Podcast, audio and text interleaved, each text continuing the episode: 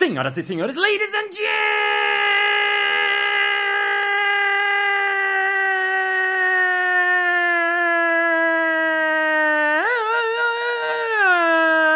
gentlemen, fisiculturistas e fisicaturistas. Está começando mais um Balascast Música.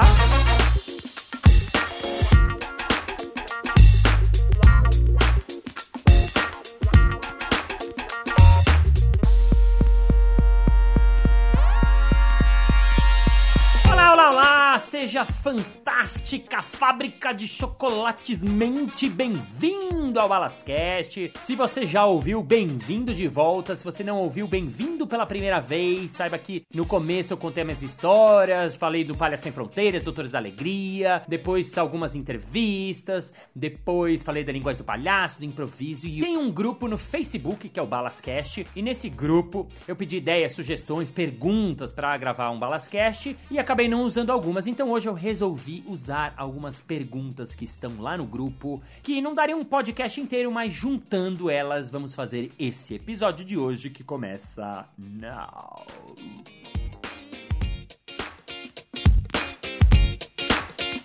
Perguntas e respostas.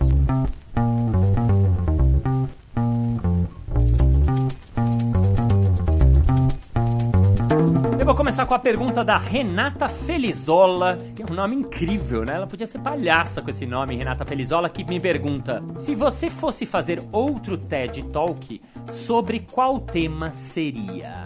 Muito obrigado pela sua pergunta. É o seguinte, eu disse anteriormente assim, o meu sonho quando eu tava fazendo TED, pensando, era terminar o TED para poder dizer que fiz um TED, mas nunca mais pensar porque deu um trabalho. É uma pergunta tão profunda e tão difícil o que você falar, como você ser conciso, o que você escolher do seu assunto. Então, nesse momento, eu não quero fazer TED, eu só quero ajudar as outras pessoas a fazerem o TED dela, o que eu fiz com o Buda, nosso amigo, Rodrigo Geribello, que acabou de fazer um TED. Enfim, neste momento, no more TEDs. Flávia Redivo, minha querida amiga Flavinha Redivo pergunta: Balas, personagem versus vida real. O que um empresta do outro? Muito legal ela perguntar isso porque muitas pessoas falam: ai, Balas, que legal, você, palhaço, né? Você com seus filhos deve ser palhaço, a sua vida deve ser um arco-íris, não é mesmo? Não, não é mesmo. Não é assim que rola. Saiba você que a vida de palhaço, de ator, de improvisador é muito difícil, como a vida de qualquer um. Por exemplo, hoje eu tenho um ensaio que eu tenho que encontrar o final do meu solo. Faz um ano que eu tô trabalhando um solo e não conseguimos. Eu e minha diretora Renate Faria achar um final. Então isso é desesperador, é terrível, tá um frio danado. Eu não quero ir pro ensaio, mas eu vou ter que sair daqui. Tem dias no Comedians, que é quarta-feira à noite, que eu tô exausto, acabado, trabalhei o dia inteiro em outras coisas e não tô afim de ir lá divertir as. Não, vai lá, você tem que sair de sua casa e ir lá. Na semana passada eu fui fazer um show que era longe pra cacete, eu não queria ir. Era um show que assim, eu tinha que pegar um avião. Na sequência desse avião, eu peguei um carro e na sequência desse carro ainda tinha um barco para chegar no lugar. Então, eu não podia chegar pro cliente e falar: "Olha, infelizmente a sua empresa é muito longe, viu? O sítio que você escolheu é uma porra, não dá". Então você tem que, então quer dizer, não é isso que as pessoas imaginam. Agora uma coisa que obviamente eu acho que empresta do palhaço e do improviso é essa coisa que eu chamei de olhar do sim, né, que é o, o assunto do meu TED, né? Então eu acho que aprendi com o palhaço e com o improviso a tentar ser mais sim na vida, nas minhas relações, no meu cotidiano, com as pessoas, com todo mundo, levar o sim pra minha vida. Esse é um dos meus objetivos de vida que eu aprendi do palhaço e do improviso.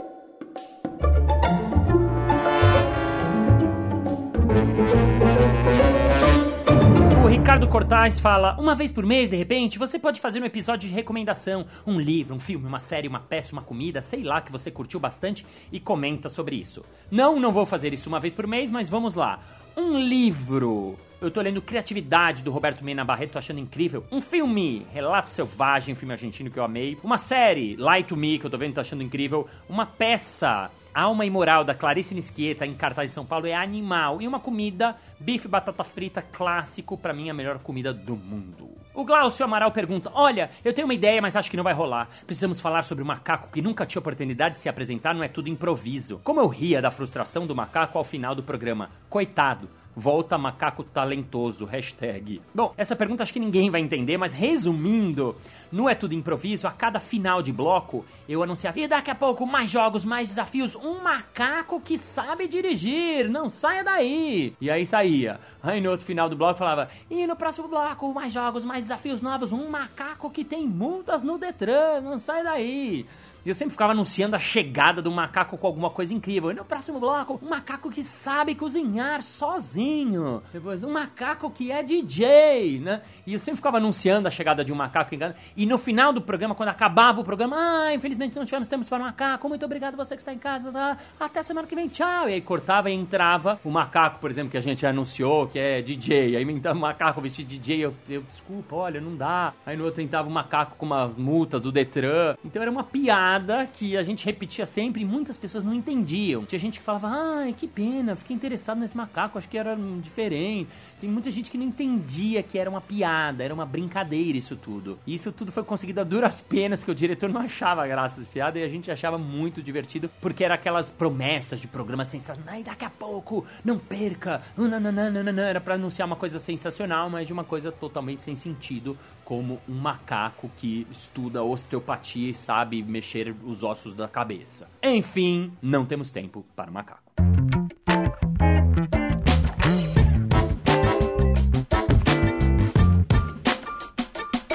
Anton Ludwig pergunta: Como o palhaço lida com ser pai, marido, cidadão do dia a dia? Obrigado, Anton, pela pergunta, mas não gosto de responder perguntas pessoais. Obrigado, tchau. Uh, que bruto, né?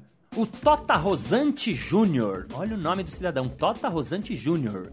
Será que o pai dele chama Tota Rosante? Coitado. Enfim, obrigado, Tota. Muita criança tem medo de palhaço e tem gente que carrega sérios traumas até na fase adulta. Talvez isso seja um bom tema. Ou não, hein? Ha ha ha ha ha ha. Cinco ha-has, obrigado, Tota. É verdade, muita gente chega pra mim e fala: Ai, meu filho tem medo de palhaço, eu tinha medo de palhaço. O que acontece é o seguinte: a minha teoria é simples. As pessoas têm medo de palhaço porque provavelmente cruzou com algum palhaço muito ruim durante a vida dele. Seja um pai ou um tio que resolveu assustar, animar as crianças, comprou aquele nariz vagabundo na 25 de março. Ah, eu sou o palhaço mandioquinha e veio.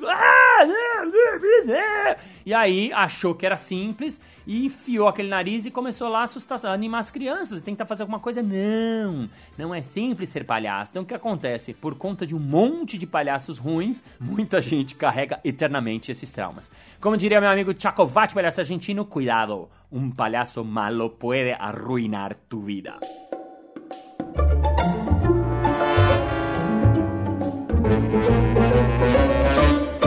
Maria Clara Mendes pergunta muito curiosa sobre seu espetáculo de improviso solo. Conta mais sobre isso? Não posso contar, pois estou ensaiando ele, na verdade estou treinando esse espetáculo.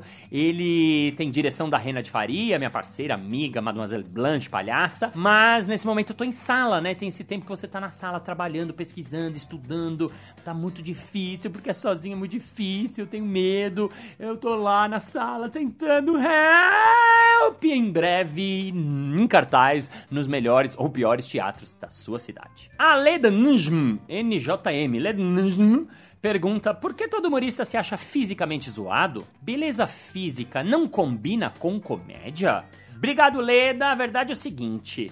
Todos os humoristas, se você for perceber, é meio zoado mesmo. Não é, tem humorista lindo. O, o Henry Castelli não é humorista, o Cauã Raymond. Por quê? Porque normalmente o humorista é aquela pessoa que tem. que é feio, entendeu? Que é estranho, que é meio torto. Se você for olhar olha os comediantes, não tem comediante lindão. Dá uma olhada no, no Gentili, no, no Daniel Duncan, né? Quando stand-up, no Thiago Ventura, né? É tudo meio feio, a galera do improviso, tudo meio feio. É real, o Elídio, o Anderson entendeu? Porque é assim, mas não é à toa. A verdade, eu acredito que assim, como nós sempre fomos meio estranhos, meio esquisitos, a gente tinha que achar uma maneira de entrar no mundo. Ou para ser mais direto ao assunto, quando a gente era pequeno, a gente tinha que achar uma maneira das menininhas olharem pra gente e da gente chamar alguma atenção, da gente ter amigo e ter mulheres. Né, ou homem se for uma comediante A. Então, é por isso que normalmente a gente é desprovido dessa beleza exterior, mas tem muita beleza interior.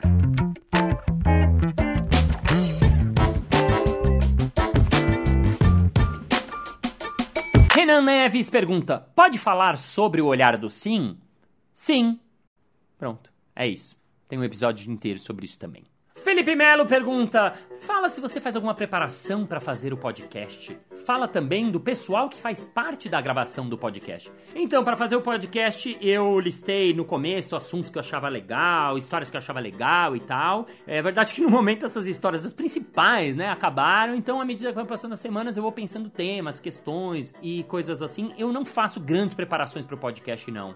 Às vezes até faço uma listinha de coisas para falar assim, mas eu vou fazendo, vou errando, vou consertando, vou fazendo de novo, fazendo meio no, no improviso mesmo, né?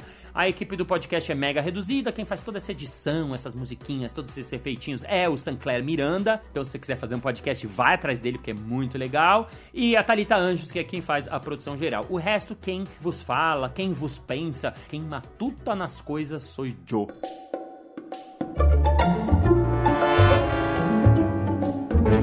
O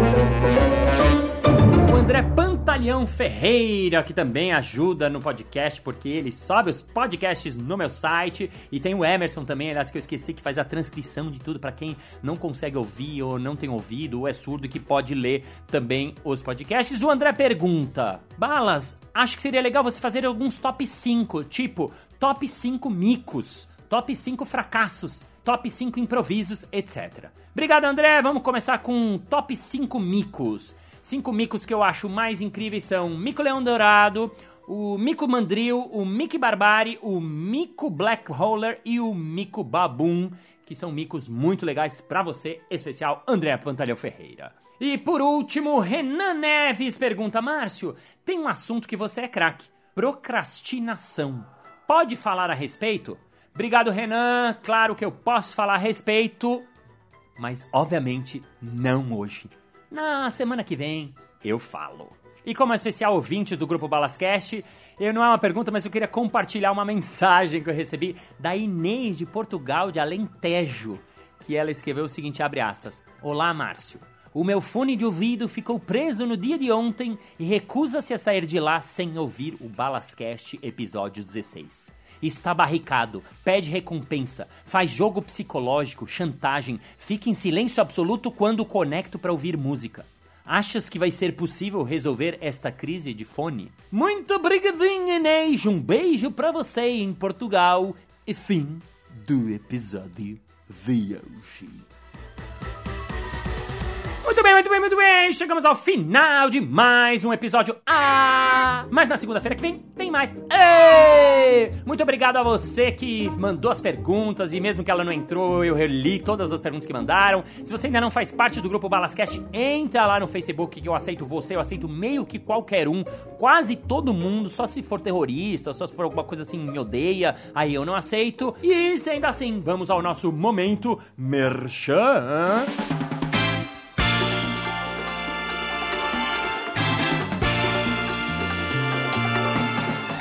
Hola Marcio, eh, yo quería saber si puedes dar una charla de improvisación creativa en la empresa, eh, pero hay mucha gente de Latinoamérica, entonces te quiero saber si puedes hacerla en español. ¿Qué tal? Ah? Un abrazo, te quiero. Claro que eu posso! Eu dou a minha palestra Improviso e Criatividade dentro das empresas em espanhol também. Basta você acessar o site marciobalas.com.br isso aí! E no episódio que eu falei sobre o meu funeral, eu pedi para as pessoas falarem lá no grupo coisas que elas escreveriam no epitáfio dela. Eu vou falar algumas que surgiram de lá. Alexandre Jungerman escreveu: Vivi cada dia como se fosse o último.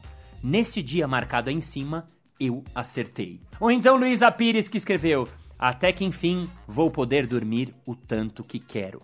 Ou a Lily Krug que escreveu: Fui ali e já volto. Thank you very much. I'm very happy to answer question for the Hall for the Handas and very sad Jesus Christ for you forever and Muslim headers and I'll break it out see you later Holly Girls and Harper Tavern Permisha Tagan and see you next Monday. Next Roberts. Bye bye. Episódio da segunda-feira, vamos que vamos. Ah, a Leda a Leda Fisiculturistas e física... Cal, fisicaturistas? Uma física turista é tipo uma, uma mulher do Einstein que vai para outro país, né? Fisiculturistas e fisiculturistas. Oi, seria a mesma coisa, né? Fisiculturistas e física turistas. Ah, vou nessa, mano.